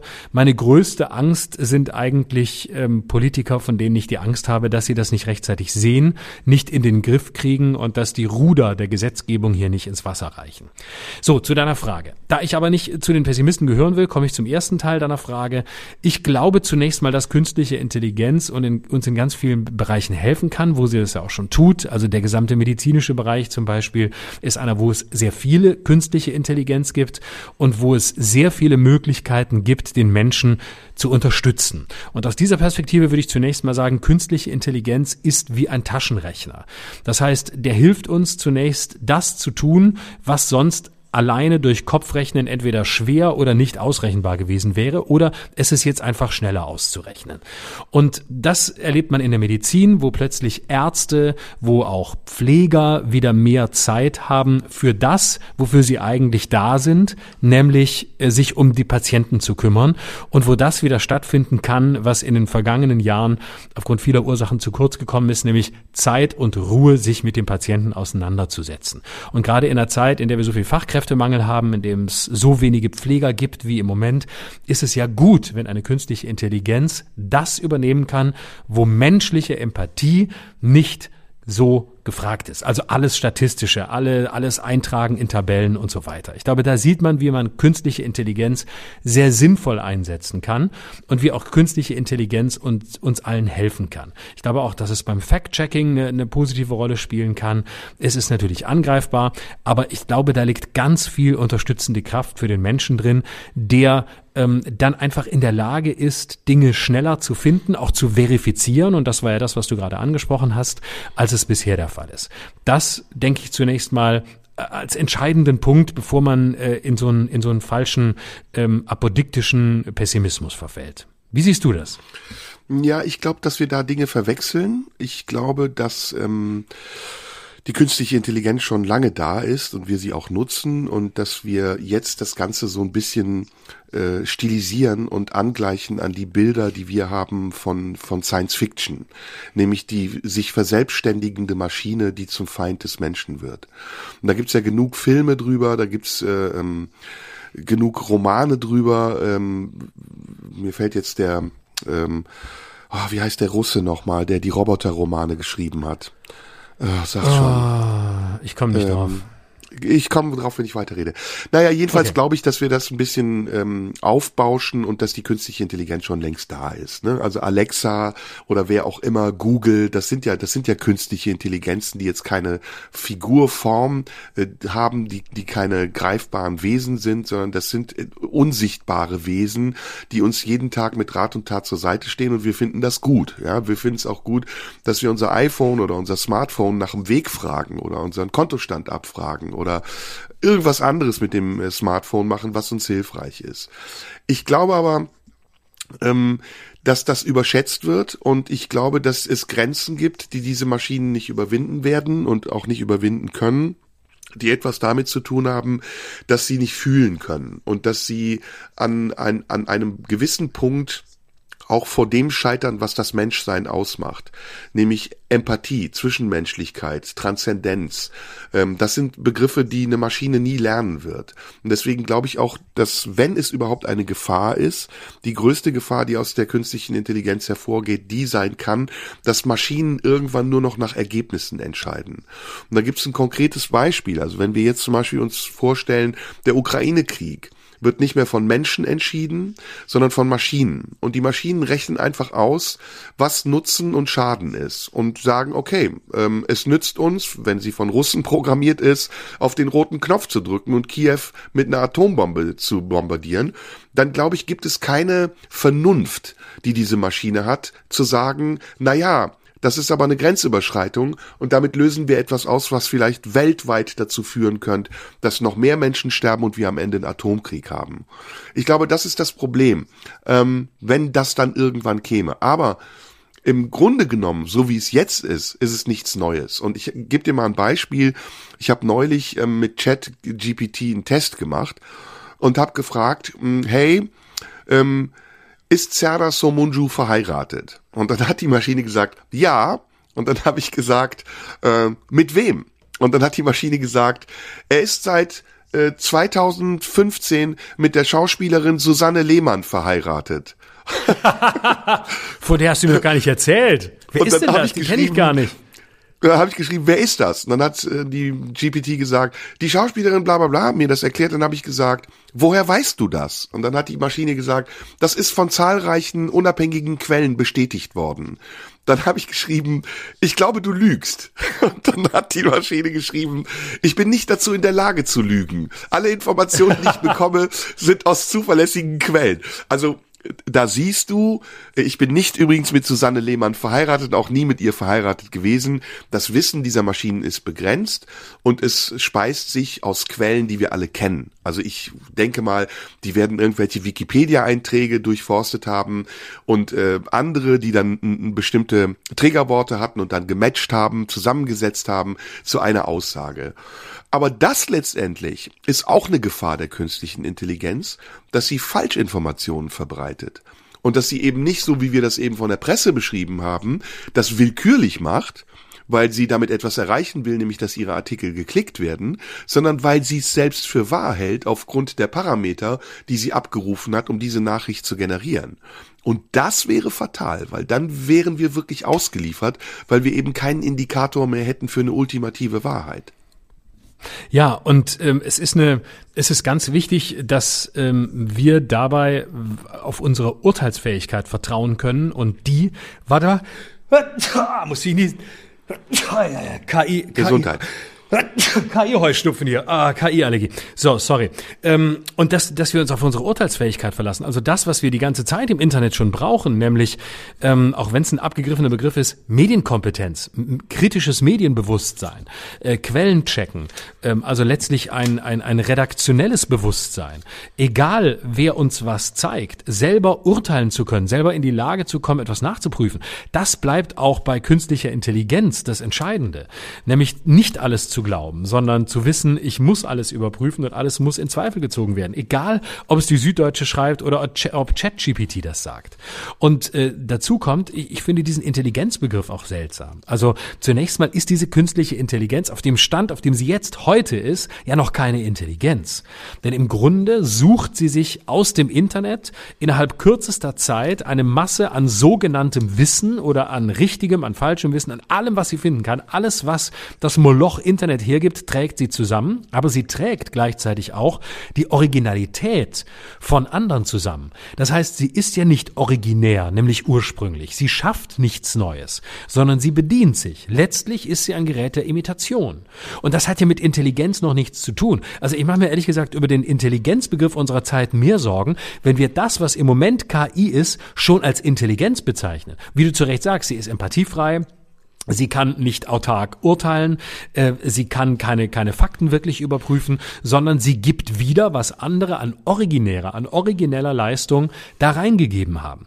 Und das reicht auch noch nicht für eine Intelligenz. Also wenn Nachahmung jetzt schon Intelligenz ist, ähm, Intelligenz fängt ja an einem ganz anderen Punkt an. Also beispielsweise, was mir Sorgen machen würde, wäre, wenn eine künstliche Intelligenz statt eines Richters vor Gericht eingesetzt wird. Das wäre ein Risiko, weil das sehe ich nicht, dass es jemals eine künstliche Intelligenz in der Zukunft können wird. Ein schöner Satz, den man rausschneiden kann, um ihn in zwei Jahren gegen mich zu verwenden. Aber da, wo es wirklich um, um Abwägung geht, also wo es wirklich darum geht zu sagen, okay, ich habe hier einen Täter, der hat diese und jene Vorgeschichte, der ist vielleicht vorbestraft, vielleicht nicht. Ähm, das kann ja eine künstliche Intelligenz, so wie wir sie jetzt erleben, überhaupt nicht. Da würde einfach geurteilt aufgrund äh, dessen, was sie getan hat, selbst wenn die künstliche Intelligenz alle Gesetzbücher auf einmal präzise verschlungen hat, könnte man ja nie die Abwägung treffen, die eigentlich essentiell ist, nämlich was sind die Dinge, die gegen die Tat sprechen oder was ist das, was vielleicht erleichternd wirkt, psychische Krankheiten, Einschränkungen, die jemand hat, ähm, da all das verminderte Schuldfähigkeit. Da, das sind die Bereiche, wo ich sage, da geht nichts über den Menschen, da geht nichts über eiweißbasierte Intelligenz. Und ähm, deswegen sehe ich da noch, sehe ich da die große Gefahr ähm, im Moment noch nicht. Und letzter Punkt, es ist ja immer noch eine Entscheidung des Menschen, wo KI eingesetzt wird und wie viel Macht wir ihr geben. Und wenn ich höre, wie viel Angst viele Leute davor haben, da muss ich sagen, wie viel Angst oder wie machtlos fühlt ihr euch eigentlich, dass ihr nicht das Gefühl habt, dass wir als Menschen immer noch die Entscheidungen über die Technik treffen, sondern offensichtlich glaubt, glaubt, dass die Technik, dass wir Menschen so schwach sind, die Technik einfach über uns Entscheidungen treffen zu lassen. Damit mache ich mir eigentlich mehr Leute, Sorgen über die Leute, die das sagen, als über die Technik. Es gibt zwei Beispiele, finde ich, die das ganz gut aufzeigen, dass es Vor- und Nachteile haben kann und wo KI eigentlich schon längst bei uns angekommen ist und wir sie nutzen. Das eine Beispiel ist ähm, der Flugverkehr. Also wenn du heutzutage in einem Flugzeug sitzt, in einem modernen Verkehrsflugzeug, dann fliegt kein Pilot dieses Flugzeug, sondern das Flugzeug ist äh, eingestellt auf Autopilot. Bei Start und Landung werden Daten kontrolliert und eingespeist und der Pilot hat wirklich nur eine minimale Funktion, dieses Flugzeug in, in die Luft zu kriegen und auch wieder runterzubringen. Ähm, alles andere macht das Flugzeug selbst und es, das Fatale ist, bei vielen Abstürzen in den letzten Jahren war der Grund, dass die Piloten sich nicht mehr auf äh, das System verlassen haben und das System abgestellt haben. Ich weiß nicht, ob du das schon mal gehört hast. Also wenn Piloten eingreifen in das System, weil sie das Gefühl haben, irgendwas stimmt hier nicht, die Maschine steigt oder sie äh, sinkt zu schnell, dann ist das meistens ein Fehler, der dazu führt, dass diese Maschine abstürzt. Also da hat es einen Vorteil. Da hat auch das Vertrauen in die KI oder in dieses System der künstlichen Intelligenz Vorteile. Allerdings hat es einen Nachteil, wenn die künstliche Intelligenz nach Wahrscheinlichkeit selbst entscheidet. Denn das ist ja nichts anderes als ein Rechner, der abwägt und ähm, nach dieser Wahrscheinlichkeit, die sich dann aus dieser Rechnung ergibt, eine Entscheidung trifft. Und jetzt stell dir das mal in der Medizin vor. Wenn eine Maschine entscheiden müsste, ob alle Apparate abgestellt werden, weil die Quote ergeben hat, ja. dass es sich für diesen Menschen nicht mehr lohnt zu überleben, ja. dann genau. gäbe es keine, keine Ethik, die sagt, egal ob dieser Mensch noch zwei oder drei oder fünf Tage lebt, wir lassen ihn am Leben. Ja, und wir wissen nicht, was, was passiert. Es gibt auch Wunderheilungen, die unabhängig von den Voraussagen eintreffen. Also da, da sind diese beiden Pole und ich glaube, das größte Problem, was uns die KI machen wird, ist eben, dass sie auch mit Falschinformationen gefüttert werden kann, wie ich ja an dem Beispiel eben dargestellt habe. Also woher kommen die Informationen? Und das Monopol über die Informationen, die der KI gegeben werden, damit sie daraus eine Wahrheit generiert und aus dieser Wahrheit eine Entscheidung trifft, das ist dann so wertvoll, dass man genau aufpassen muss, wem man es in die Hand gibt. Und ich glaube, genau. gefährlicher als die KI selbst sind die Menschen, die die KI programmieren. Ja. So ist es, genau. Das ist der Punkt. Also äh, es geht um, es geht nicht darum, dass eine Technik an sich gefährlich ist. Technik an sich ist zunächst neutral. Technik tut, was man als Mensch mit ihr macht. Ähm, sie führt aus, womit man sie füttert. Ähm, insofern ist Technik an sich auch nicht böse. Es ist die Frage, in welche Hände sie gerät und ähm, wer dann was mit ihr macht. Schönes Beispiel ist ja der der Chatbot, der jetzt ähm, von Elon Musk entwickelt wird, der ja zunächst gesagt hat, er will damit nichts zu tun haben, es ist ihm alles zu gefährlich gefährlich, was am Ende eine Blaupause war, um seinen eigenen Chatbot zu generieren. Und er hat sich da mit sehr erfahrenen Leuten zusammengetan und sein Ziel ist, eine Art Anti-Chat-GPT zu entwickeln, nämlich eines, wo, wie er es natürlich nennt, Meinungsfreiheit herrscht. Denn bei Chat-GPT ist ja sehr viel nicht möglich, also beispielsweise ähm, äh, rassistische, sexistische Anspielungen macht Chat-GPT nicht mit und er will eben eine wirklich freie Chatbox, wo du alles machen kannst. Das heißt, es ist eine, wo du ähm, rassistisches Zeug eingeben kannst, wo du Leute beleidigst, beleidigen kannst, wo du Leute äh, fertig machen kannst. Und das ist die Gefahr. Das ist die Gefahr, dass solche Leute ähm, am Drücker sind und dann die Leute, die ein Interesse daran haben, diese Technik für ihre Zwecke äh, zu nutzen, nämlich mit rassistischen Inhalten oder ähnlichem,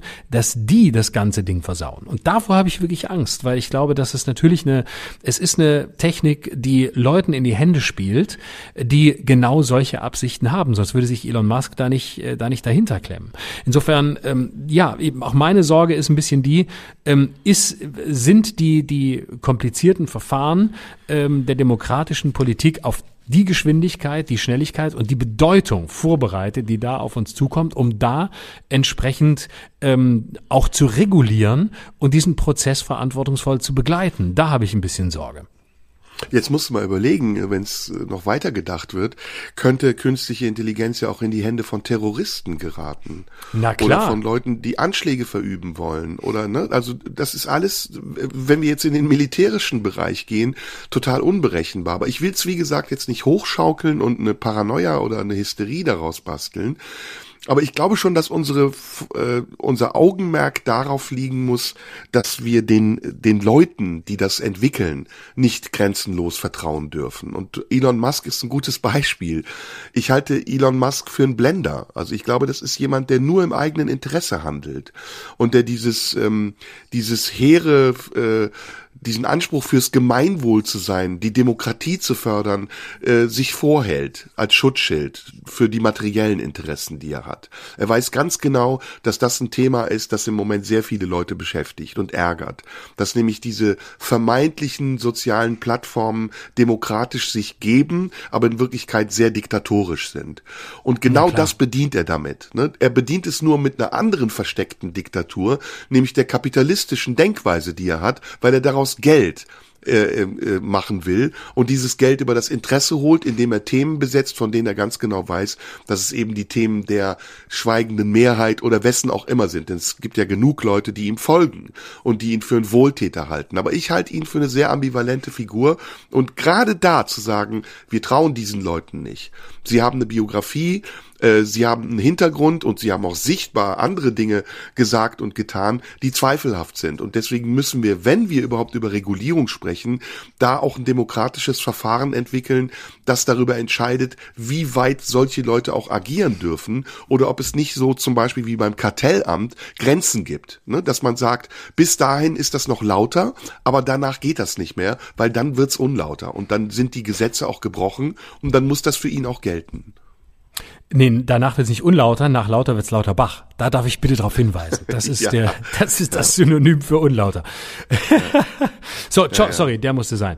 Ja, aber ähm, ja, ich glaube, es ist eine, es ist eine, es ist eine spannende Entwicklung und ich, äh, ich meine nur, wir sollten da, ähm, wir, wir, so, wir sollten tatsächlich auch sehen, dass es, dass es verschiedene Seiten gibt. Es gibt ja auch die künstlerische, ne? es gibt ja auch die Frage der Originalität. Also inwieweit äh, kann KI eine Originalität übernehmen, ähm, so dass beispielsweise ähm, Künstler äh, überflüssig werden. Und auch da glaube ich nicht dran. Ich sehe noch nicht, dass eine, eine noch nicht, dass eine KI ähm, tatsächlich äh, eine, ein Programm Programm so schreibt oder geschweige denn aufführen kann, wie du es tun würdest oder wie ich es tun würde. Und ganz abgesehen davon, ähm, ich glaube, dass das ist eine sehr äh, tief im Menschen angelegte Sehnsucht nach Menschlichem gibt, nach Begegnung. Und ähm, wie oft hat man gesagt, jetzt kommt die Platte, jetzt kommt die CD, jetzt kommt Spotify, ähm, jetzt wird niemand mehr auf Konzerte gehen. Das war's. Und das Gegenteil ist der Fall. Die Leute streamen zwar Musik und es ist für viele Künstler Problem, dass sie nicht mehr CDs verkaufen können wie früher, weil ihnen das Geld gebracht hat. Aber was nach wie vor besser denn je funktioniert, ist in eine Halle gehen, in ein Stadion gehen, in ein Theater gehen und jemanden live auf der Bühne performen sehen, den man vorher äh, gehört hat, egal ob auf Platte oder gestreamt. Und mich erinnert das immer an diesen Satz aus Radio Gaga von Queen, wo er irgendwann singt, uh, One day we'll have, we'll have enough of all this visual.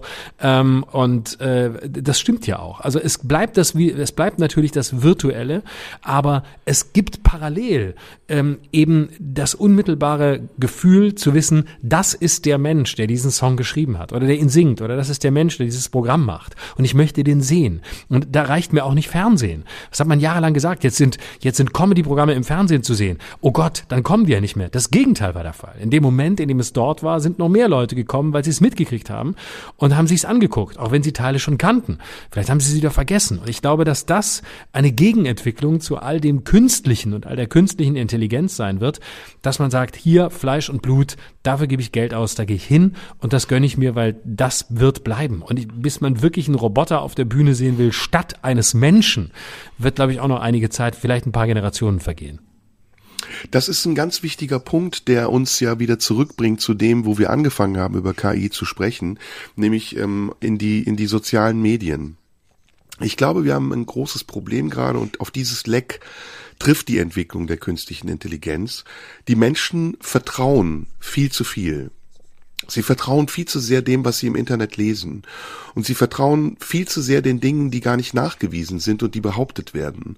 Und sie lassen sich dann einfangen von irgendwelchen Strömen, von Bewegungen, ähm, und folgen diesen Bewegungen, ohne zu wissen, wer eigentlich dahinter steckt und welche Absicht damit verbunden ist. Und das ist wirklich gefährlich, wenn das zum Beispiel von der künstlichen Intelligenz ausgenutzt werden kann, wenn etwas kommt, was genau in diesen Zwischenraum tritt und sagt, okay, wir machen das jetzt nicht mehr in irgendeiner Form nachweisbar und personifiziert, sondern wir machen das unsichtbar. Und es geht eigentlich gar nicht mehr darum, dass damit ein Mensch verbunden ist, den wir lokalisieren können, sondern es geht eigentlich nur noch um die Energie, die wir daraus ziehen und erzeugen. Und wie am Ende, äh, wie gesagt, am Ende darum, dass wir damit Geld verdienen. Dann sind wir an einem Punkt, der sehr unberechenbar ist. Und wir erleben das ja schon jetzt zum Teil. Und das äh, bezieht sich auch auf unsere ganz, äh, die, die anfängliche Diskussion über Rammstein wie weit wir uns entfernen von Indikatoren, die wir erstmal bräuchten, um eine Meinung zu haben, und wie schnell wir bereit sind, uns eine Meinung zu bilden aufgrund von Aussagen, bei denen wir gar nicht wissen, ob die nachweisbar sind oder nachgewiesen wurden, sondern es reicht erstmal eine Vervielfältigung und die Dynamik, die aus dieser Vervielfältigung entsteht, führt dazu, dass wir Dinge für wahr oder für falsch oder für richtig halten. Und das ist fatal. Das ist fatal. Und damit kann man übrigens auch experimentieren. Also mal ein Beispiel nur, wie schnell das geht. Wenn du heute auf Instagram ein Foto postest, dann denken 99,9 Leute, dass dieses Foto eben erst geschossen wurde. Und es ist erstaunlich und es ist sogar erschreckend, wie viele Menschen das nicht nur ernst nehmen, sondern wie viele darauf dann eine Meinung aufbauen. Und ich habe das ganz konkret am 1. April gemacht. Ich weiß nicht, du hast das sicher mitbekommen. Da habe ich mit Face App mein Gesicht so verändert, dass ich aussah, als würde ich 200 Kilo wiegen und habe mhm. geschrieben, über die Feiertage ein bisschen viel gegessen, aber das speck ich wieder ab. Irgendwie so einen lustigen Text. Weißt du, wie viele Leute das geglaubt haben? Und zwar nicht Spaß oder ironisch oder ha ha ha ha, ich mache jetzt mal einen Witz, sondern da haben wirklich Leute gesagt, sag mal, hast du zugenommen? Du siehst nicht mehr gesund aus. Und du denkst, ey, ihr habt doch letzte Woche live gesehen, dass wir im Tipi waren. Ich kann nicht in einer Woche 200 Kilo zugenommen haben. Vergleich doch mal die Bilder. Und diese Bereitschaft, alles für bare Münze zu nehmen, was man im Internet sieht, das ist eben das Eingangstor für die künstliche Intelligenz, bei der ich mir große Sorgen mache. Und deswegen ist immer wieder die, die große Frage, wie erziehen wir Menschen dazu, selbstständig zu urteilen? Wie erziehen wir sie dazu, Dinge in Frage zu stellen? Wie erziehen wir sie dazu, und damit meine ich tatsächlich Schule, jetzt nicht Erwachsene. Erwachsene müssen nicht erzogen werden, die, die sollen das selber machen. Aber wie kriegen wir Menschen dahin, dass sie ein kritisches Bewusstsein entwickeln, dass sie Dinge in Frage stellen und nicht hinterherlaufen und glauben, das ist das Richtige, was ich sehe, sondern dass ein gesunder Zweifel an allem immer berechtigt ist, und zwar in alle Richtungen. Und das Wichtigste ist, sich nicht gemein zu machen und nicht verführbar zu sein. Ich glaube, das ist das alles Entscheidende. Nicht verführbar zu sein, irgendjemandem hinterherzulaufen, der behauptet, dass das die Wahrheit ist. Und zwar egal aus welcher Richtung, sondern einen gesunden, einen gesunden Abstand zu halten, der auch aushält, dass es auf etwas keine Antwort gibt. Und äh, der aushält, dass man sich vielleicht im Bereich des Spekulativen bewegt, so wie wir zu Till Lindemann versucht haben, uns irgendwie im Rahmen dessen, was da ist, ein Urteil zu bilden, ohne dass es ein Urteil ist. Aber trotzdem kommen wir zu dem Punkt, wo wir vielleicht einen Standpunkt einnehmen oder einen Versuch machen, auch wenn wir vielleicht nächste Woche sagen, es stimmt nicht. Und trotzdem bemühen wir uns ja auch, hoffentlich gelingt, trotzdem einen Abstand dazu zu haben und uns nicht mit irgendeiner Seite gemein zu machen. Ich glaube, darum wird es immer mehr gehen, ähm, dass wir Leute dahin bringen müssen, Menschen dahin bringen müssen, selbstständig zu urteilen oder noch wichtiger, vielleicht auch mal gar nicht zu urteilen, sondern einfach hinzunehmen und offen zu sagen, ich weiß es auch nicht. Ich weiß es nicht. Ich sehe die Seite, ich sehe die, aber ich muss mir auch nicht final eine Meinung bilden und ich muss auch nicht zu irgendeinem Lager gehören. Ja, da fällt mir Corona ein. Und das ähm, führt sofort in Richtung Verschwörungstheorie. Also als wir vor drei Jahren gesagt haben, wir wissen nicht, was wir davon halten sollen und wir bilden uns unser Urteil Stück für Stück, da ähm, galt es als Verschwörungstheorie, das zu sagen, was du gerade gesagt hast. Ne? Ich muss das abwarten, mir meine eigene Meinung bilden, ich weiß das alles nicht. Und du hast gesehen, dass die Dynamik, die daraus entstehen konnte, dass man auch mit den Ängsten der Menschen gespielt hat, nämlich etwas Diffuses, eine Gefahr, die uns bedroht, lauert und wir müssen etwas dagegen tun, dazu geführt hat, dass viele Menschen das Gefühl hatten, sie müssen jetzt entscheiden. Sie müssen sich für oder gegen etwas entscheiden. Und auf der einen Seite ist es zu dem Extrem geworden, ähm, dass Menschen gesagt hat, nein, wir weigern uns, das ist alles gelogen, da will jemand uns an der Nase rumführen, um seinen Profit daraus zu machen. Und auf der anderen Seite, dem anderen Extrem, hat es dazu geführt, dass Leute gesagt haben, wer das nicht mitmacht, was die von uns wollen, der ist unsolidarisch und für äh, die Toten auf den Intensivstationen verantwortlich. Dazwischen gab es keine Ratio und nichts, was eigentlich äh, abgewogen hat und gesagt hat, Moment mal, vielleicht braucht es ein bisschen Zeit, bis wir eine Erkenntnis haben. Vielleicht geht's auch mal hin und her. Vielleicht haben die einen ein bisschen recht und die anderen auch. Vielleicht gibt es überhaupt kein richtig und falsch und wir sind gerade mitten in einer Entwicklung, in der wir am Ende uns auf uns selbst verlassen müssen. All das gab es ja nicht. Du hast ja gesehen, wie schnell das Ganze tendenziös wurde und am Ende sogar radikal tendenziös wurde und bis zum heutigen Tag sich diese beiden Lager feindlich gegenüberstehen. Und das ist, finde ich, so ein Beispiel für das, was du eben gesagt hast. Und ich bin voll deiner Meinung. Meinung, wir müssen dahin zurückkommen. Wir müssen dahin zurückkommen, dass wir lernen, auch wieder eigene Urteile zu fällen, ohne uns durch die Urteile der anderen beeinflussen zu lassen. Oder in diesen Strom der Meinungen zu geraten und uns darin zu verfangen und zu glauben, wir müssten da jetzt unbedingt mitmachen, weil wir sonst nicht mehr wert genug sind. Aber das ist kompliziert, weil das ist im Grunde genommen Basisdemokratie.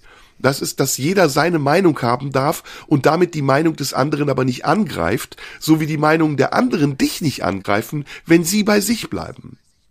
Mhm. Ja, ich mag ja den Begriff des Standpunkts statt des Urteils. Also einen Standpunkt kann man einnehmen und man kann ihn aber auch wieder verlassen. Ne, man kann sich mhm. draufstellen, weil man, weil man für eine Weile glaubt, das ist richtig. Und man darf ja auch überzeugt sein. Man darf ja auch sicher sein, dass, dass es, dass etwas richtig ist. Wichtig ist ja nur rechtzeitig oder mindestens nicht zu spät zu erkennen, dass man sich vielleicht getäuscht hat und den Standpunkt dann auch wieder zu verlassen, wenn es wichtig ist, weil neue Erkenntnisse hinzugekommen sind. Das wäre dann Beweglichkeit. Aber Urteil hat gleich sowas von so, ich habe geurteilt, so ist es und so bleibt's. Und da wäre ich skeptisch und äh, das ist auch, glaube ich, gar nicht das Ziel. Das äh, Ur Urteile können Gerichte fällen. Andere, wir müssen nicht urteilen. Wir können Standpunkte einnehmen. Wir können morgen einen anderen einnehmen und gucken, ähm, ob wir was dazugelernt haben oder nicht oder äh, ob wir was dazugelernt haben, was unseren Standpunkt bestätigt, weswegen wir dort bleiben wollen. Man darf auch lange dabei bleiben. Man darf auch Grundüberzeugungen haben und sagen, da stehe ich und äh, das werde ich in meinem Leben nicht mehr ändern, weil so sehe ich das. Und dann können sich halt andere dann abarbeiten.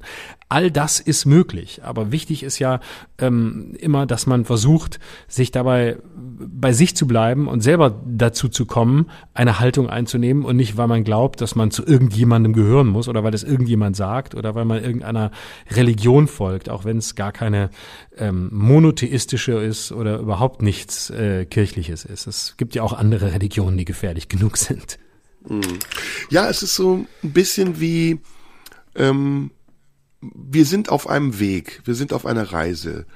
Und diese Reise führt uns zu Überzeugung und zu einer Auffassung von richtig und falsch. Aber wir haben kein Navi-System. Es gibt kein Navi-System, in das, das wir eingeben können, was ist richtig, welches Ziel ist richtig, sondern wir finden das Ziel in der Suche. Und deswegen mhm. geraten wir auch manchmal auf Abwege. Wir fahren Umleitungen, wenn Stau ist und wir wissen gar nicht, ob wir den Weg wieder finden. Am Ende zählt, ob wir an das Ziel gelangen, an das wir gelangen wollen. Und ob wir das schnell machen oder ob wir viele Umwege gefahren sind und übrigens auf den Umwegen auch gelernt haben. Ja, ein Umweg ist nicht immer etwas Negatives. Man kann auch einen Zwischenstopp machen und eine wunderschöne neue Gegend entdecken oder eine andere Meinung. Das spielt keine Rolle. Ich glaube, die, die wichtigste Angelegenheit ist, dass wir, und wir sind nicht alleine unterwegs, sondern wir sind gemeinsam unterwegs, irgendwann ein Ziel erreichen. Und in der Frage von Corona war dieses Ziel die Vernunft, ja, und die, der, der Verstand, der gesagt hat, da ist eine Gefahr, wie können wir dieser Gefahr begegnen? Und es gab unterschiedliche Meinungen und es gab unterschiedliche Auffassungen von, das ist der schnellste Weg, das ist der effektivste Weg. Es gab auch Staus, es gab auch Umwege, aber am Ende ging es darum, dass wir an dieses Ziel kommen und zwar gemeinsam an dieses Ziel kommen.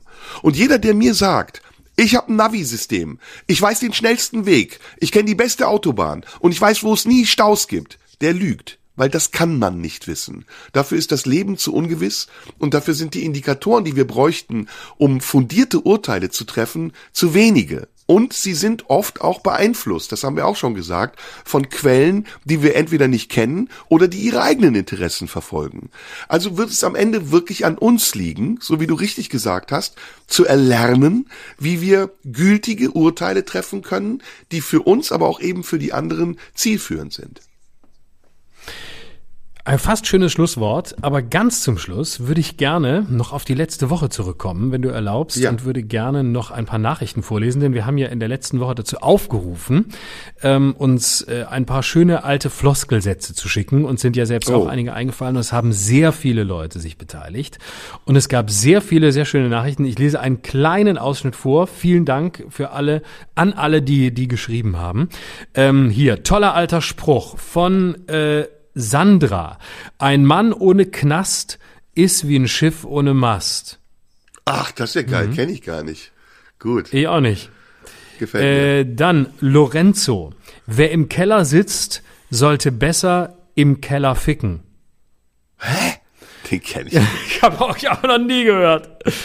Okay, Wenn du Glashaus sitzt, sollte nicht mit Steinen werfen. Ist es auch sehr schön. Sören. An Justizvollzug muss Geld kosten, sonst taugt der nix. Ach, wie gut, dass niemand weiß, auf wen ich alles scheiß.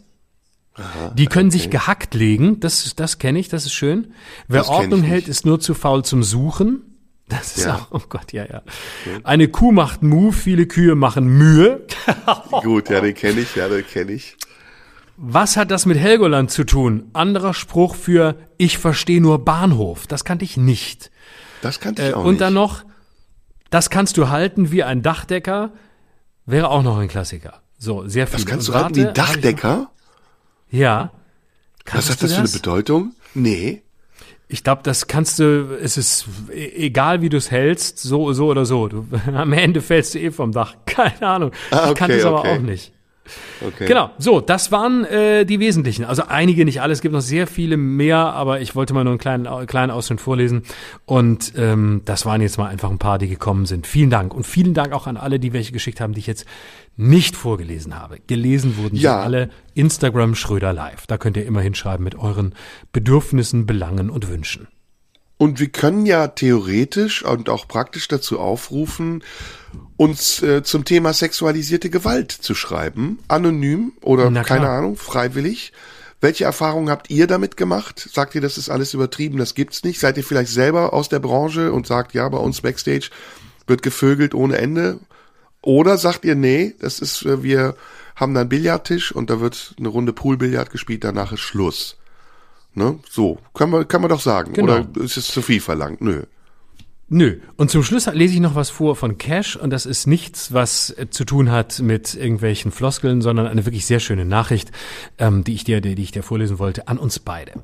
Hallo Herr Schröder, lieber Herr Sumundschuh. Ich höre regelmäßig Ihren Podcast und möchte zu Ihrer letzten Sendung, in der es um Brüche ging, nun auch mal meinen Senf dazugeben. Diese Sendung war wieder mal ein Paradebeispiel dafür, was Ihr ganzer Podcast mit mir macht und zeigt auf, was ich scheinbar für meine Weiterentwicklung zu brauchen scheine. Ihr Podcast regt mich auf, beruhigt mich, macht mich nachdenklich, bringt mich zum Umdenken, lässt mich reflektieren und so weiter. Ich bin sehr dankbar, dass es sie beide gibt und dass es ihre Art von Kunst gibt, ganz gleich, ob ich in diesem Podcast oder in der Kunst jedes einzeln von ihnen. Ohne ich war, glaube ich, ein Wort zu viel. Besonders gefällt mir ihre Art, gemeinsam zu reden und zu diskutieren. Das sokratische Gespräch in Hochkultur. Respektvoll, ehrlich und nie übergriffig. Ich wünschte, Debatten könnten in unserer Gesellschaft so geführt werden. Ich danke Ihnen beiden für Ihre Kunst und wünsche Ihnen alles Liebe. Ich freue mich auf alles Kommende. Liebe Grüße, Max. Super, das ist doch ein schönes Schlusswort. Vielen Dank, Florian, und ja, bis bald. Bis nächste Woche. Bis nächste Woche. Tschüss. Tschüss. Das war Schröder und Sumunju. Der Radio 1 Podcast. Nachschub gibt's in einer Woche.